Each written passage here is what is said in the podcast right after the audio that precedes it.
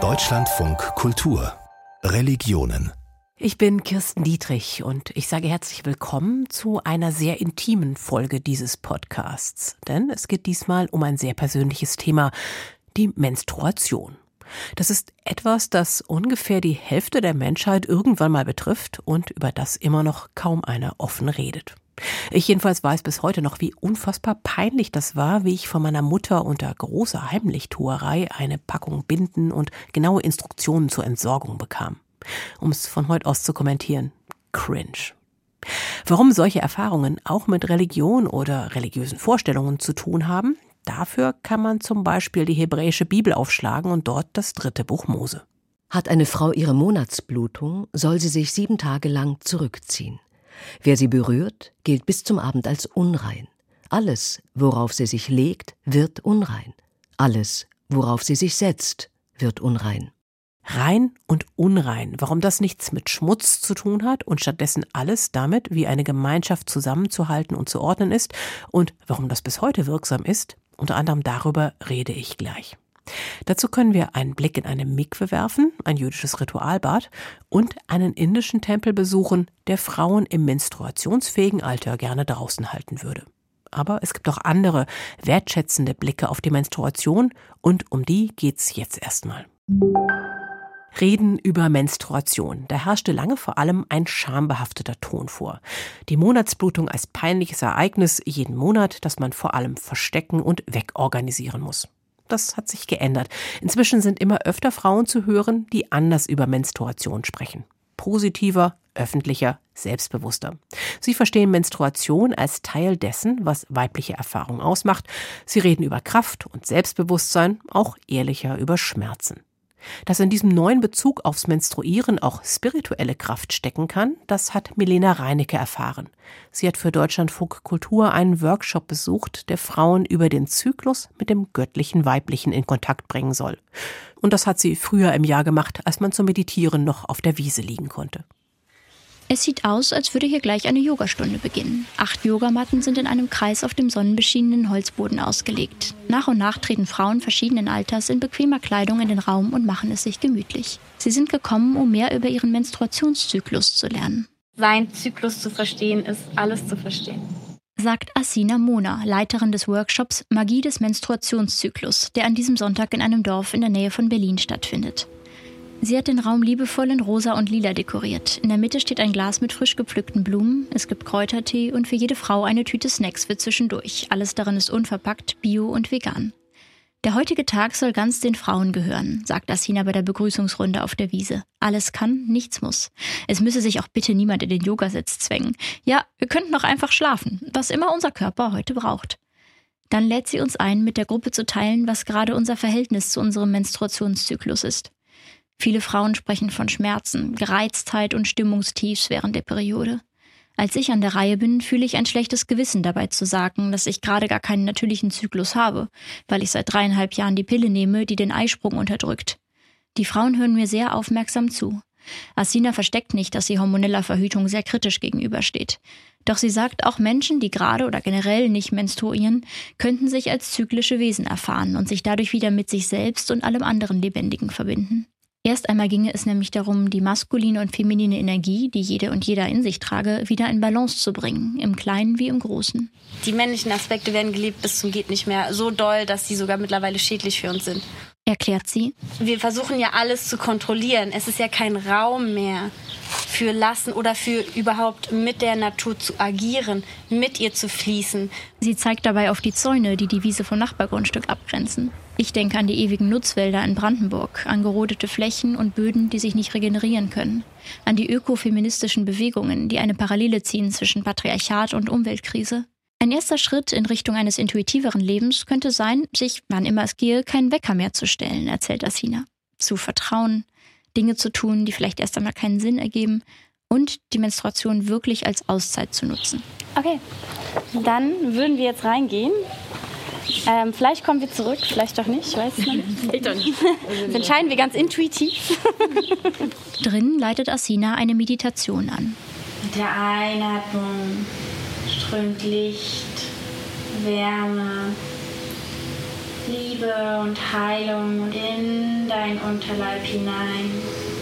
Mit der Ausatmung atmest du grauen, schweren Rauch aus dem Unterleib aus. Mit ihren Worten führt sie uns Teilnehmerinnen von unserem Körper zu einem Wald, lässt uns die verschiedenen Jahreszeiten durchleben.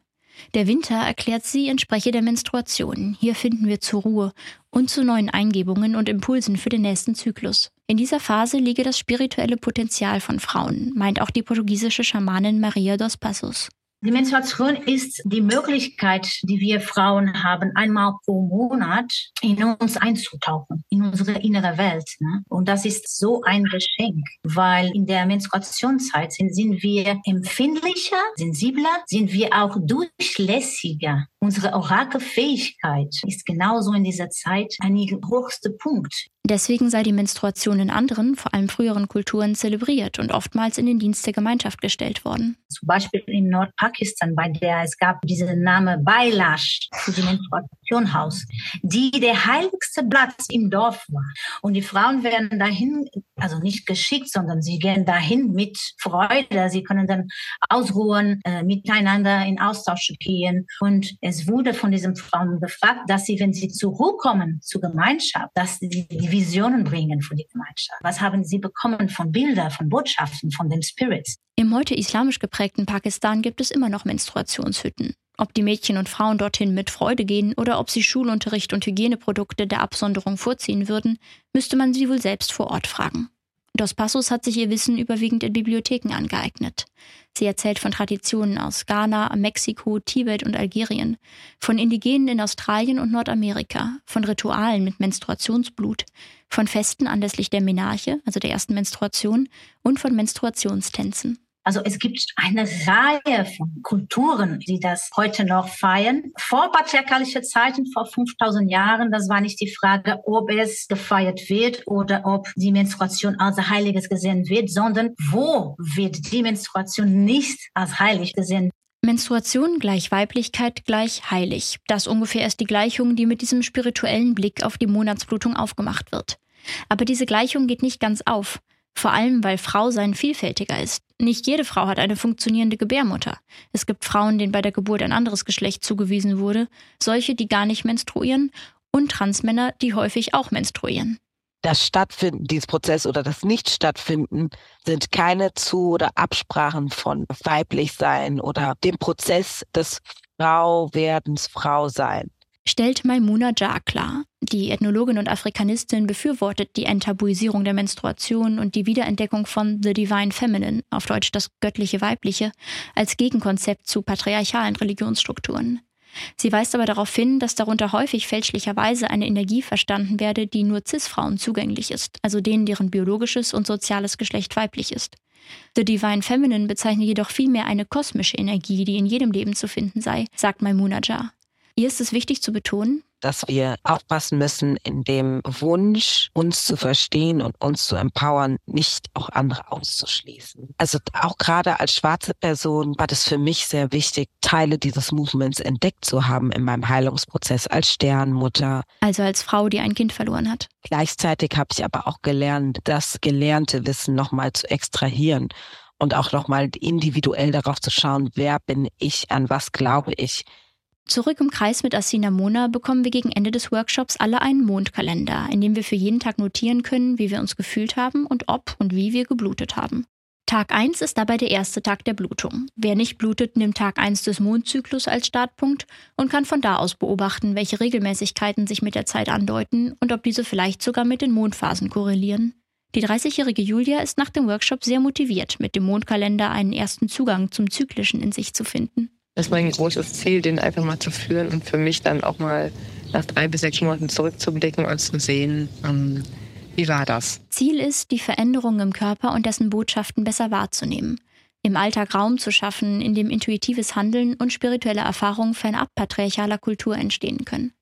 Dafür muss ich allerdings nicht menstruieren. Für alle Menschen, die sich mit Menstruation nicht identifizieren können oder wollen, eignen sich wahrscheinlich besser andere spirituelle Schwerpunkte. Die religiöse Kraft der Menstruation kann man also auch unter ganz anderen ausdrücklich positiven Vorzeichen sehen.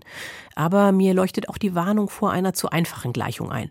Frau gleich Menstruation gleich heilig, das ist vielleicht dann doch ein bisschen zu glatt. Die Menstruation als Verbindung zur weiblichen göttlichen Kraft, wie wir es gerade gehört haben, das ist eine religiöse Deutung der Menstruation, aber es ist und es war nicht die vorherrschende Deutung. Denn wenn Religionen Meinungen zur Menstruation haben, drehen die sich meist um etwas anderes, nämlich um die Menstruationsblutung als etwas, das besonders ist und dadurch von denjenigen, die menstruieren, in der Regel eben Frauen, auch ein besonderes Verhalten erfordert. Was da für religiöse Mechanismen am Werk sind, das erforscht Birgit Heller. Sie ist Religionswissenschaftlerin und Professorin an der Fakultät für katholische Theologie der Universität Wien. Frau Heller, warum überhaupt beschäftigen sich Religionen mit der Menstruation? Na, dafür muss man etwas ausholen, weil Menstruation ist ein Phänomen, das zu verschiedenen Bluttabus gehört, die religiös relevant sind. Also Blut wird als überhaupt ganz mächtiges religiöses Symbol betrachtet. Und im Grunde gibt es aber kein Blutphänomen, das mehr kulturelle Aufmerksamkeit erhalten hat als die Menstruation. Wobei die Einstellung dazu eigentlich generell mit religiös-kulturellen Reinheits- bzw. Unreinheitsvorstellungen zusammenhängt, die eine Schlüsselrolle spielen, man kann sagen, eigentlich weltweit, quer durch die Religionen, angefangen mit indigenen Kulturen und Traditionen, aber genauso auch in frühen Hochkulturen bis hinein in die großen religiösen Traditionen der Gegenwart wobei rein jetzt nicht zu verwechseln ist oder als Synonym zu betrachten ist mit sauber. Was macht dann religiöse Reinheit aus im Gegensatz zu Dingen, die mit Sauberkeit oder Hygiene zu tun haben? Ja, das hat zuerst erforscht äh, Mary Douglas, die, eine Anthropologin, die 1966 eine viel zitierte und bis heute relevante Studie publiziert hat mit dem Titel Reinheit und Gefährdung, also ins Deutsche übersetzt, und die sehr klar herausgearbeitet hat, dass es eigentlich um körperliche Grenzzustände geht, beispielsweise um Geburt, um Tod, um Sexualität, aber auch um Grenzüberschreitungen, die eben als gefährlich gelten, weil sie eine bestehende Ordnung bedrohen. Also so Grenzzustände, die sind in den Religionen eigentlich immer als eher etwas Gefährliches betrachtet. Sie unterscheiden sich einfach von der sonstigen äh, Normalität und rufen deshalb eben Angst hervor. Nun ist Menstruation aber ja etwas, was jeden Monat wiederkommt und auch gar nichts Krankhaftes oder irgendwie Ungewöhnliches ist. Warum gilt das dann trotzdem als etwas Gefährliches?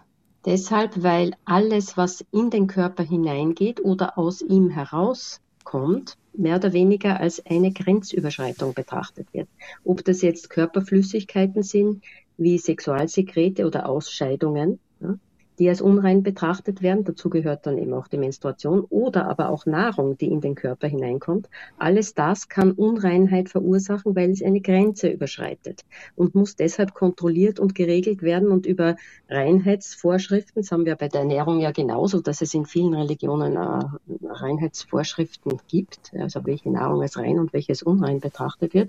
Und das betrifft auch die Menstruation. Also das wäre sozusagen der größere Kontext, in dem Menstruation auch gesehen wird. Ja, wobei als Blutphänomen kommt der Menstruation hier noch einmal eine besondere Aufmerksamkeit zu, weil Blut eben generell ein Symbol ist, das ganz besonders wichtig ist, wenn es sozusagen nicht unbedingt kontrolliert oder im Normalzustand sich befindet. Also Blut, das in den Adern geordnet fließt, ja, das ist etwas anderes als dieses monatliche Bluten, das mehr oder weniger ja auch unkontrollierbar ist.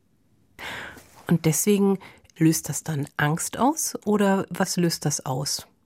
Angst löst nicht die Menstruation als solche aus, sondern diese Grenzsituation, also diese Anomalie, die dadurch eigentlich entsteht. Ja, also Grenzen werden als gefährlich erachtet. Und zwar, man muss sich das eigentlich so vorstellen, es gibt eine Ordnung. Ja, und eine Ordnung entsteht dadurch, dass etwas mit Grenzen sozusagen kontrolliert wird. Und wenn diese Grenzen überschritten werden, dann entsteht Unordnung und Chaos. Das heißt, wenn man sich das sozial denkt, dann gibt es Grenzen zum Beispiel zwischen einzelnen gesellschaftlichen Gruppen. In den Religionen zum Beispiel zwischen Klerikern und Laien, zwischen Männern und Frauen oder auch zwischen Gläubigen und Ungläubigen. Und diese Grenzen werden durch bestimmte Regeln markiert. Und wenn die überschritten werden, dann entsteht eben Unordnung. Und Menstruation gehört im Grunde genommen zu diesen chaotischen Kräften sozusagen, die latent immer diese Grenzen in Frage stellen. Ja. Jetzt, was den individuellen Körper anbelangt, der als Modell für den Sozialkörper gilt. Also wenn man das an der individuellen Frau zum Beispiel, jetzt auf die Menstruation bezogen, unter Kontrolle bringt und regelt und mit bestimmten Reinheitsvorschriften kontrolliert, dann kontrolliert man damit auch die soziale Ordnung. Das ist der hinterstehende Gedanke. Und auch die Beziehungen, die zwischen den einzelnen Gruppen beziehungsweise zwischen Männern und Frauen herrschen. Also soziale Ordnung ist ja eigentlich immer eine Frage von auch Unterordnung, von Hierarchie, von Machtbeziehungen und entsprechenden Diskriminierungen. Dieses Denken in diesen Zusammenhängen, das ist einfach wesentlich für viele religiöse Traditionen. Macht es dabei eigentlich einen Unterschied, ob man sich das Göttliche als männlich oder als weiblich vorstellt? Es gibt ja in Indien zum Beispiel in Guwahati einen Tempel, der der Göttin Kamakaya geweiht ist und das ist eine Göttin, die menstruiert. Also es gibt einmal im Jahr Feiertage rund um diese Menstruation und trotzdem ist die Menstruation der nicht göttlichen Frauen in Indien ja nach wie vor ein Tabuthema. Ja, an diesem Beispiel sieht man sehr schön, dass die äh, Verehrung von Göttinnen nicht zwangsläufig den Status von real lebenden Frauen sozusagen hebt oder erhöht. Die Verehrung von Göttinnen kann schon durchaus auch Unterschiede im Umgang mit dem Menstruationsblut machen. Also etwa in den hinduistischen Traditionen ist ja in den Richtungen des Tantrismus, äh, ich sage gleich was dazu, hat das Menstruationsblut eine ganz andere Bedeutung. Also Tantrismus versucht eigentlich zu zeigen, dass die ganze Wirklichkeit vom Göttlichen durchdrungen ist. Also es gibt keine negativen oder gefährlichen Elemente oder unreine oder reine, sondern die Wirklichkeit als Ganzes ist göttlich. Und um das deutlich zu machen, werden auch Substanzen im Ritus verwendet, die traditionell eigentlich als unrein gelten. Das ist Fleisch beispielsweise, das ist Alkohol, aber das ist auch Menstruationsblut.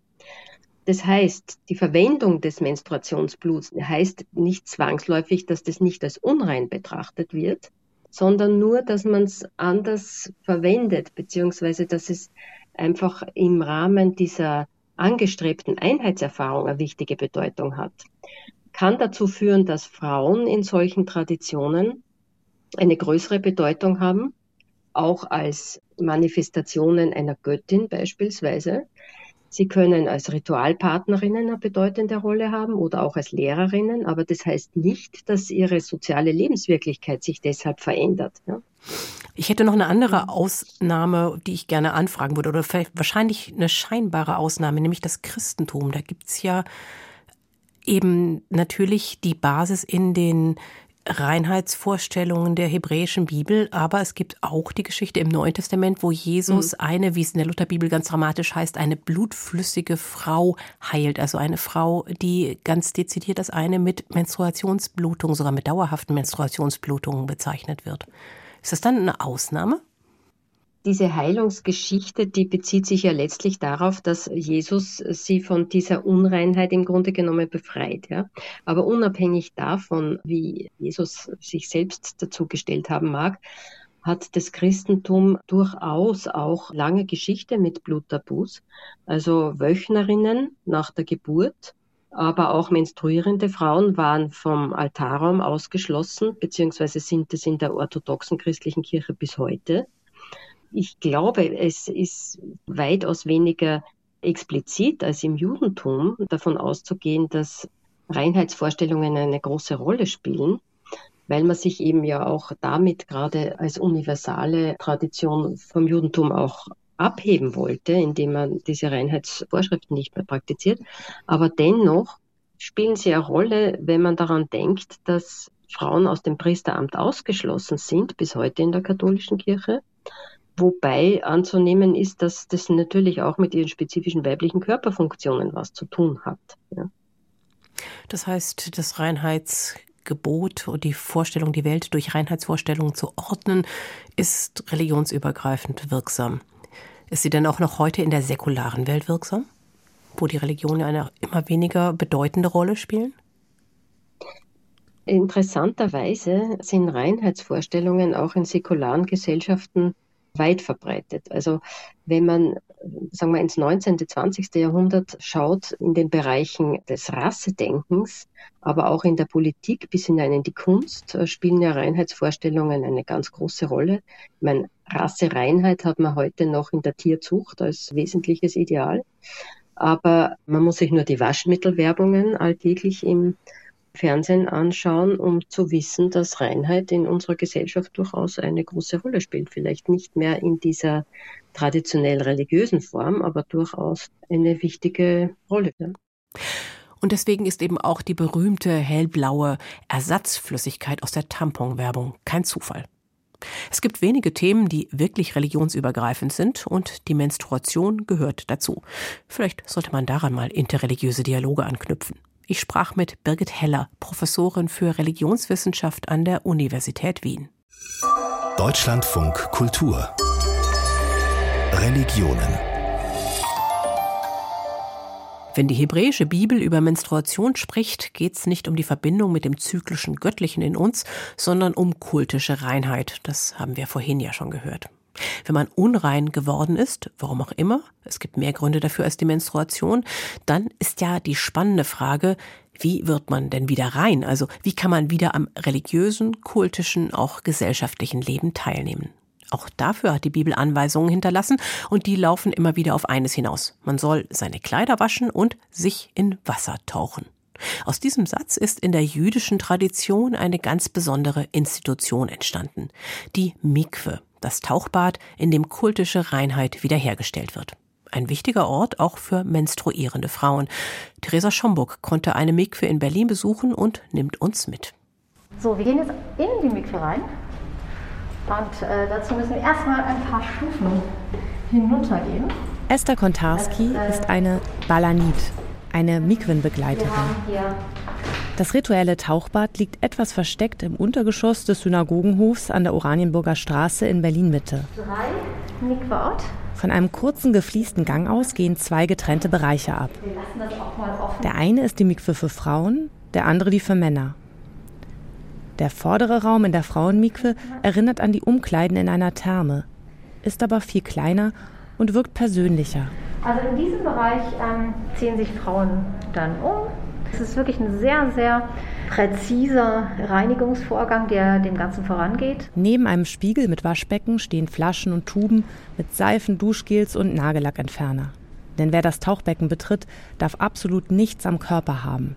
Höchstens Dinge wie feste Zahnspangen sind erlaubt. Das heißt, man nimmt noch ein Bad, man putzt sich die Zähne, man entfernt, was man entfernen kann, kämmt sich die Haare nochmal durch, damit nicht irgendwelche Haare nochmal extra auf den Körper kleben. Dann nimmt man sich ein Handtuch oder auch einen Bademantel und geht dann hier rein. Im nächsten Raum ist das Tauchbecken, in das ein paar Stufen hinabführen. Das wäre die Mikve. Die wird auch geklort. Das erinnert wahrscheinlich eher an so ein Kaltbecken innerhalb einer Sauna. Also es geht wirklich nicht ums Tieftauchen, sondern es geht eben wirklich darum, dass man ganz bequem unter Wasser kommt. Denn der Körper soll vollständig mit Wasser bedeckt sein. Dieses Wasser, hier ist es übrigens körperwarm, muss den Regeln nach fließendes Wasser aus der Natur sein. Leitungswasser ist also keine Option. In manchen Mikvaot wird Grundwasser nach oben gepumpt, in anderen Regenwasser auf dem Dach gesammelt. Verbunden ist das mit einem komplexen Wasserleitungssystem, sagt der orthodoxe Rabbiner Yitzhak Ehrenberg. Das ist eine ganze Technologie mit vielen, vielen Vorschriften, das richtig zu machen, dass die Wasser bleiben Regenwasser. In dem Moment, wenn es kommt rein in eine Eimer oder in eine andere Behälter, verliert er die ganze Kraft. Das Eintauchen bedeutet, aus einem Zustand in einen neuen zu wechseln. Pflicht ist das rituelle Bad daher für alle, die zum Judentum übertreten wollen. Manche Frauen gehen außerdem vor der Hochzeit in die Mikwe. Etwa die orthodoxe Jüdin Michal Gellermann. Die Frau des Rabbiners, die hat äh, Gebete gesprochen. Dann gab es einen Spruch, den ich selber sagen musste, den hat sie mir dann vorgesagt und den muss ich aber sagen in mir selber, während ich untertauche.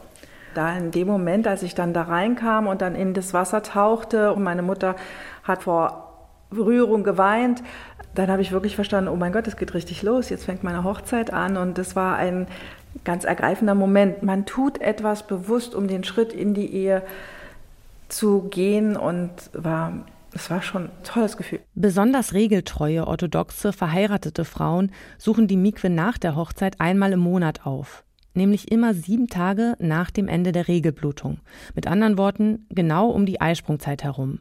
Vom Beginn der Menstruation bis zum Mikwenbesuch ist Geschlechtsverkehr verboten. Dass Frauen während dieser Zeit im dritten Buch Mose unrein genannt werden, hat einen bestimmten Hintergrund, erklären Esther Kontarski und Rabbiner Ehrenberg. Wenn ich blute, dann ist eines klar, ich bin nicht schwanger. Das heißt, es ist ein Abschied und auch eine mit dem Tod verbundene Thematik. Negative Kräfte, unreine Kräfte sind da, wo ist Tod da, ja?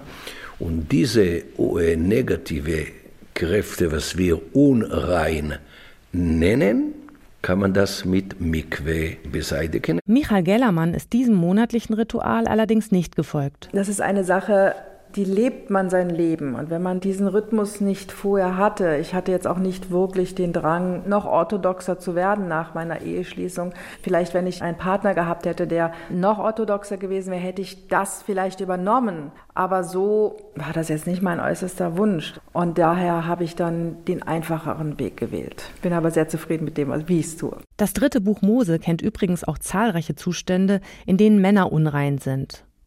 Dennoch besuchen Männer die Mikwe durchaus seltener. In die Mikwe der Synagoge Oranienburger Straße kommen liberale oder konservative Juden zum Beispiel auch, wenn sie eine große Operation vor sich oder eine Lebenskrise hinter sich haben. Mit dem Mikwenbesuch markieren sie die Wendepunkte im Leben. Einmal hat auch eine transidente Person diese Mikwe besucht.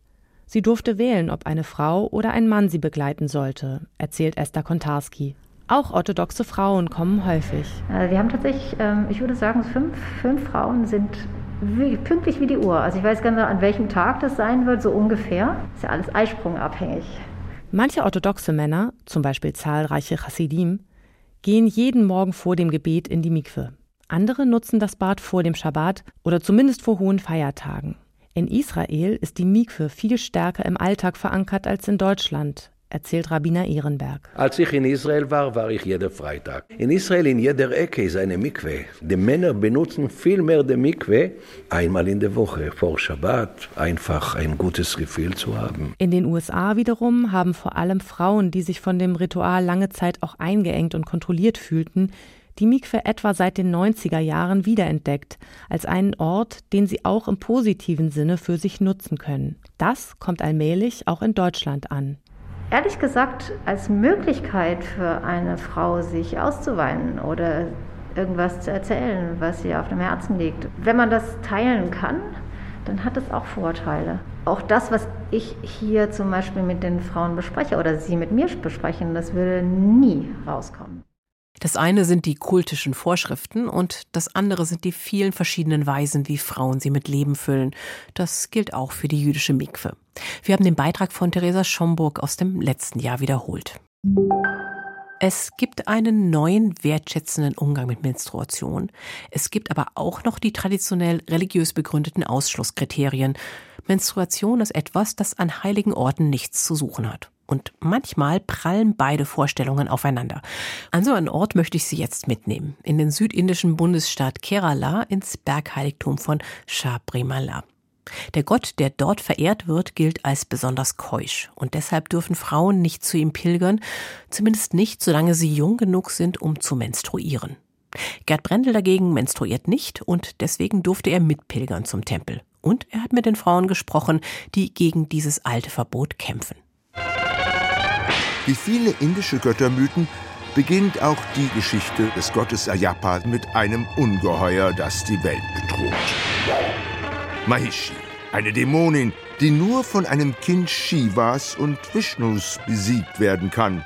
Aber wie kann das angehen bei zwei männlichen Göttern? Vishnu weiß Rat, wird zur Frau und verführt Shiva. Das gemeinsame Kind ist Ayappa. Die Götter bringen es in die Welt, wortwörtlich, Sie setzen das Baby aus und sorgen dafür, dass es von einem Maharaja gefunden wird am Pampa-Fluss. Heute beginnt an dieser Stelle der sieben Kilometer lange Aufstieg zum Tempelkomplex. Die einzige Frau, die mir begegnet, ist eine alte Straßenmusikerin. Sie besingt, wie Ayapas hinterhältige Ziehmutter ihn in den Wald schickt, um Tigermilch zu finden. Und der Gott nicht nur Raubtiere zähmt, sondern auch die Dämonin Mahishi besiegt. Die verwandelt sich darauf in eine wunderschöne Frau und will Ayapa heiraten.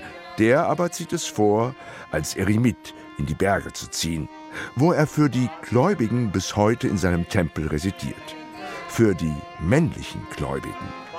Keine Frau, zumindest keine im menstruationsfähigen Alter, darf dem keuschen Kriegergott nahe kommen.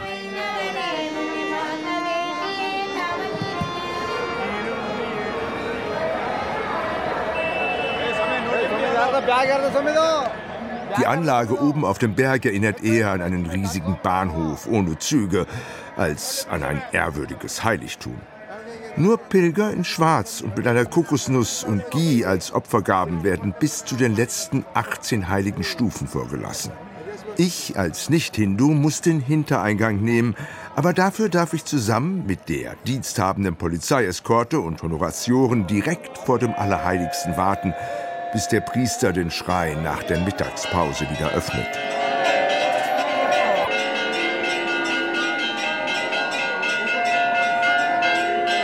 Dessen Vorgesetzter, der Oberpriester Tandri, Tandura Rajavaru, empfängt mich in seinem Büro gleich neben dem Tempel. Warum keine Frauen im Tempel zugelassen seien? Der Tandri hat die Frage offenbar erwartet. Diese Frage betrifft ein schwebendes Gerichtsverfahren. Schwebendes Gerichtsverfahren. Damit meint der Tandri die seit vier Jahren dauernde richterliche Überprüfung eines Urteils von 2018. Damals erklärte das oberste indische Gericht das Besuchsverbot für Frauen als verfassungswidrig und als ungesetzlichen Eingriff in die Religionsfreiheit weiblicher Hindus. Der Priester dagegen beruft sich auf ältere Rechte. Das ist die Tradition hier. Der Gott meditiert in seinem Schrein und deswegen sind keine Frauen zugelassen. Dass ich den ganzen Weg aus Deutschland angereist bin, scheint ihn zu amüsieren. Yes, yes, yes. I come from German. Because of the Aryan, the Hitler said that. Irgendwas mit Hitler und der arischen Rasse gibt mir der Oberpriester noch kichernd zum Abschied auf den Weg. Draußen vor dem Tempel treffe ich auf einen mitteilungsfreudigeren Gesprächspartner. Jaya Prakash Gupta, Wirtschaftsprüfer aus Mumbai, pilgert jedes Jahr hierher. Hinter ihm liegen 42 Tage Enthaltsamkeit und Gebetsübungen, tagelanges Zugfahren und Fußmärsche. Er hat das Ziel seiner Reise erreicht. Darshan, den segensspendenden Anblick des Gottes in seinem Allerheiligsten. Aber warum wird der nur Männern zuteil? Der Tradition zufolge leben wir während unserer Pilgerfahrt enthaltsam, entsagen der Welt und allem, was uns davon ablenken kann. Zum Beispiel Pilgerinnen. Für den keuschen Kriegergott und seine zumindest zeitweise enthaltsamen Anhänger sind Frauen im menstruationsfähigen Alter als potenzielle Verführerin vor allem eins: eine Gefahr für göttliche und irdische Männer. Das ist die Tradition. Wenn jemand die eigene Meinung über die Tradition stellt, dann glaubt sie nicht daran. Und wenn jemand glaubt, dann respektiert er oder sie die Tradition. Und wer das nicht glaubt, davon ist zumindest Jaya Prakash überzeugt, gehört nicht hierher. Aber wer bestimmt, welche Traditionen gelten und welche nicht? Gegen die Tradition, Dalits, also Unberührbaren, den Zutritt zu Tempeln zu verbieten, wird seit Jahren erfolgreich vor Gericht geklagt. Artikel 17 der indischen Verfassung schaffte die Kaste der Unberührbaren ab und verbietet ihre Diskriminierung. Bei ihrem Urteil gegen das Frauenverbot in Shabrimala beriefen sich die Richter auf denselben Artikel. Am 2. Januar 2019, kurz nach dem Urteil des obersten Gerichtshofs, machten die Juristin Bindu Amini und eine Mitstreiterin von ihrem Recht Gebrauch und betraten in den frühen Morgenstunden den Tempel. Ihr Darshan allerdings erwies sich als wenig segensreich. Massive protest marches are being held in Kochi, Palakkad and Thiruvananthapuram. In a clash during protest, stabbed in Thrissur district. Politiker der hindu-nationalistischen BJP riefen am nächsten Tag zu gewaltsamen Protesten auf gegen die Verschwörung gegen den Hinduismus, wie sie es nannten. Bindu Amini steht seitdem unter Polizeischutz. Trotzdem bereut sie ihre Pilgerfahrt nicht. Ich als indische Bürgerin habe das Recht auf Gleichheit und das Recht auf Bewegungsfreiheit, auch in Shabrimala. Also ich treffe Amini ein paar Tage später in ihrem Büro im Government College von Calicut im Norden von Kerala, wo sie Jura unterrichtet. Es geht um Geschlechtergerechtigkeit. Wenn ich diesen Gott sehen will, ist das mein Recht auf freie Religionsausübung. Und niemand kann meinen Glauben beurteilen. Die Juristin zahlt einen hohen Preis. Anhänger der BJP attackierten sie mit Säure, beschimpften sie öffentlich und mehr. Ich wurde körperlich und im Netz angegriffen. Es gab Cyberangriffe mit angeblichen Pornos mit mir, um meinen Ruf zu schädigen und mich aus dem öffentlichen Raum in Kerala auszuradieren was ihnen auch teilweise gelungen ist. Mittlerweile plant Bindu Amini aus Kerala wegzuziehen. Zu groß ist der Druck. Aber ganz gleich, von wo, sie wird weiterkämpfen. Eine Gläubige hat es übrigens schon lange nach Shabrimala geschafft. Ganz in der Nähe von Ayapas Tempel steht ein Schrein, in dem die von ihm besiegte Dämonin Mahishi verehrt wird. Es wird sich zeigen, ob sie in der nächsten Zeit Gesellschaft bekommen wird von mehr weiblichen Pilgerinnen. Wenn die Menstruation zum Ausschlusskriterium wird. Gerd Brendel war unterwegs für Deutschlandfunk Kultur. Wenn Sie noch mehr übers Menstruieren wissen möchten und wie damit Gesellschaft gestaltet wird, dann kann ich Ihnen übrigens eine Ausstellung empfehlen. Sie heißt Läuft die Ausstellung zur Menstruation und es gibt sie im Berliner Museum Europäischer Kulturen noch bis April nächsten Jahres. Hier im Radio gibt es Religionen immer sonntags ab 14.05 Uhr in Deutschlandfunk Kultur. Und für die tägliche Dosis Religion und Gesellschaft gibt es natürlich auch Tag für Tag, werktags immer ab 9.35 Uhr im Deutschlandfunk.